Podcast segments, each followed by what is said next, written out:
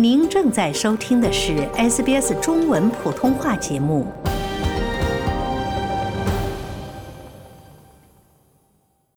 听众朋友们，大家好，我是 Lauren 陈龙。世界卫生组织近日发布的一份报告显示，全球有五十亿人面临反式脂肪对健康造成破坏性影响的风险，并再一次呼吁全球协力消除反式脂肪。世卫组织总干事谭德赛博士说：“反式脂肪没有已知的好处，它不应该出现在食物当中，是时候一劳永逸地摆脱它了。”该报告显示，目前在摄入反式脂肪导致冠心病死亡的估计比例最高的十六个国家当中，有九个国家没有消除反式脂肪的最佳实践政策。而这九个被世卫点名批评的国家当中，澳大利亚赫然在列。那么，反式脂肪到底是什么呢？它会对身体造成什么样的影响？澳大利亚目前有何相关的政策法规呢？本期圆桌健谈当中，悉尼注册营养师陶拓将为您详细拆解以上的问题。呃，脂肪分成顺势和反式。嗯，呃，反式呢，就是说跟顺势是一个对应的这么一个脂肪的一个形式。一般反式脂肪呢，在这个天然情况下呢，只会出现在这种。啊，肥肉像这红肉、牛羊肉啊，里面都会有一些有有少部分。但是呢，我们如今提到的反式脂肪，为什么反式脂肪我们在二百年前不提呢？呃，是因为我们没有这些这种精加工的食物，对吧？然后现在呢，反式脂肪之所以提到议事日程，是因为有好多这种精加工的、油炸的、深度加工的这些东西，所以呢。然后发现这些东西呢，对这个心血管的健康是有密切关系的，所以这个才被提到这个议事日程上来。一般呢，人体，啊，比如说人体需不需要这个脂肪？需要，需要需不需要蛋白质？需要，需不需要碳水化合物？需要少量。但是唯独这个反式脂肪酸呢，人体不需要，根本就不需要，就是说零就是最好的。虽然人体完全不需要反式脂肪酸这一成分，然而我们目前超市货架上常见的各色精加工食品当中，却时常含有反式脂肪酸，导致人们不知不觉当中摄入过量身体本不需要的成分，而这也对健康造成了危害。世卫组织表示，摄入反式脂肪增加了人们患心脏病和死亡的风险。世卫组织称，反式脂肪消除政策的最佳实践可以有两种选择：第一，为国家强制性限制所有食品每一百克总脂肪中最多含两克工业生产的反式脂肪；第二，就是国家强制禁止生产或在食品当中使用部分氢化油，也就是反式脂肪的主要来源。但是，澳大利亚并没有符合世卫组织标准的最佳实践政策。澳大利亚的食品监管机构澳新食品标准局于二零一三年进行了澳新反式脂肪调查。该局的官网表示，监测发现澳大利亚人每天平均从反式脂肪中获取百分之零点五的能量摄入，这远低于世卫组织的建议不超过百分之一，也低于许多其他国家的水平。根据这一调查，该局最终决定无需制定额外的反式脂肪限制法规，认为强制性要求食品在标签中标注反式脂肪酸含量是没有必要的。然而，如今距离该调查已经过去了整整十年。陶拓认为，食品标准局需要对这一决定进行重新审查。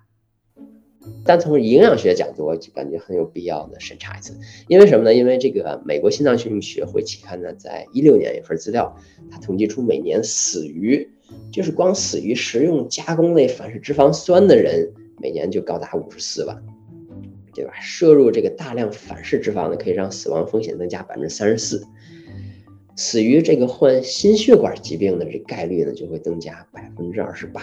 刚才提到。人体根本不需要这个反式脂肪酸，我其实就是做了一些这种统计分析吧。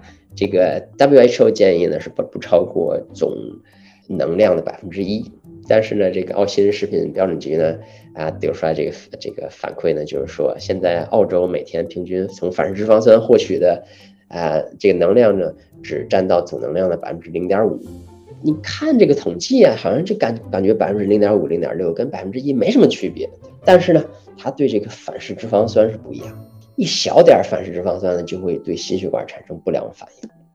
而所以我感觉这个反式脂肪酸澳洲营养成分表确实有待改善啊。如果改善的话，是从两点，第一个呢，就是说要改变啊，把这个规定改变，要要硬性的添加在这个啊食品成分这个营养成分表里，尤其是对这个深加工类的食物要有这种硬性的标的。第二点呢，要对这个啊标注。要有更进一步的这种清晰的啊一个引导，现在的标注很模糊。我具体说一下这个标注啊，我给你举举两个例子你就明白了。尤其是在这个澳大利亚，对吧？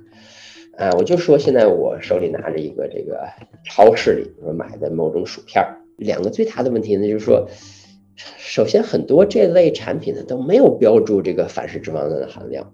而且，但是呢，这类食品中反式脂肪酸的含量往往就是确实是最高的，所以说要改善。就是第二点呢，即使你是标注的，它一般是这么写的，它会写，比如说这个薯片吧，它写着每一百克产品，我们的这个反式脂肪酸是小于一克的。就我还是营养师呢，可能都会被这个哎轻易的就忽悠，想哎这一百克里连一克都不到，那这有什么区别呢？会会对我人体产生怎么样的？这这种危害呢，对吧？可能大部分消费者都是这么想的，但是问题是什么呢？就是 WHO 的建议是什么？只要是不超过你总人体摄入量的百分之一就可以。那这个百分之一具体画出来应该是多少克呢？每天不超过两点二克，还是很小很精确的，必须得精确到这个两克、两点二克这个观念。为什么呢？因为反式脂肪酸对人体的伤害确实很大。一般薯片超市里卖的都是二百克。一个一个不上班的下午，你一边看着球赛，一边吃一袋薯片儿。哎呀，你过半个小时怎么样？这薯片儿那个一袋连个底儿都没有。然后你这一袋薯片呢，一般的反式脂肪酸呢，可能就快接近一克，就说明你吃完这一袋儿，你你一天你再吃什么里面都不能含有反式脂肪酸，一吃就超标。我在诊所里看到好多都是因为这样。导致这个心血管问题，所以呢，我认为这个 f r z e n s 就是这个澳新这个食品标准局呢，很有必要开始强制厂家标注这个反式脂肪酸，而且要跟怎么样标注呢？要像这个不能光说小于一克，对吧？小于一克太模糊了，我们要精确到毫克，你要知道，因为本身不能就不能超过两克，对吧？这已经概念很小了，这小于一克不能满足这种要求，所以一定要标注好到毫克级别，就跟这个元素钠一样。在没有精确标签引导的情况下，普通消费者时常会不自知地踩中反式脂肪陷阱。而正如陶拓所言，精加工食品是罪魁祸首。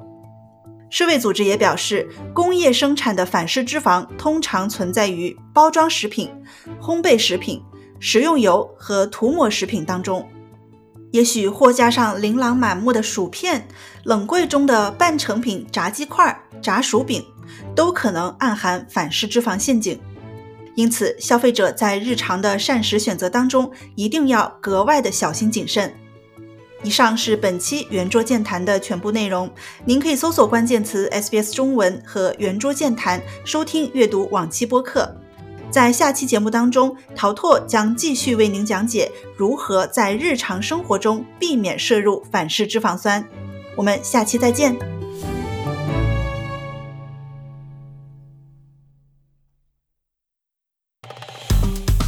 喜欢、分享、评论，欢迎您在 Facebook 上关注 SBS 普通话页面。